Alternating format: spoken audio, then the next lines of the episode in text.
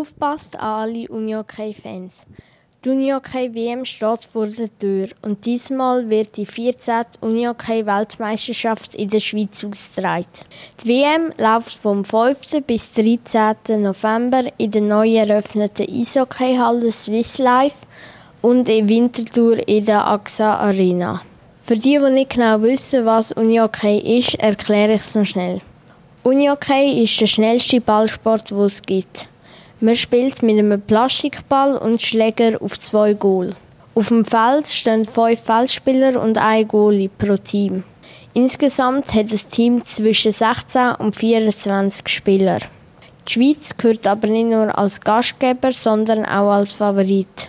Die Schweiz war nämlich die letzten drei Mal im Halbfinale an einer WM. Aber auch andere Länder wie Schweden und Finnland darf man nicht vergessen. Auch sie gehören zu den Favoriten. Unihockey ist nämlich von der Schweiz und Schweden in den 1970er zusammen erfunden worden. Darum sind auch beide Länder so gut. Mit dieser WM werden aber auch grosse Ziele verfolgt.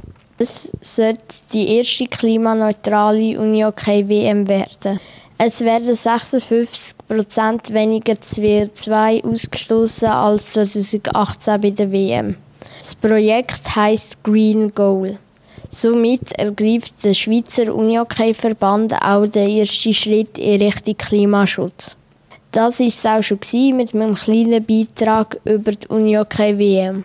Ich hoffe, euch hat der Beitrag gefallen. Ciao zusammen.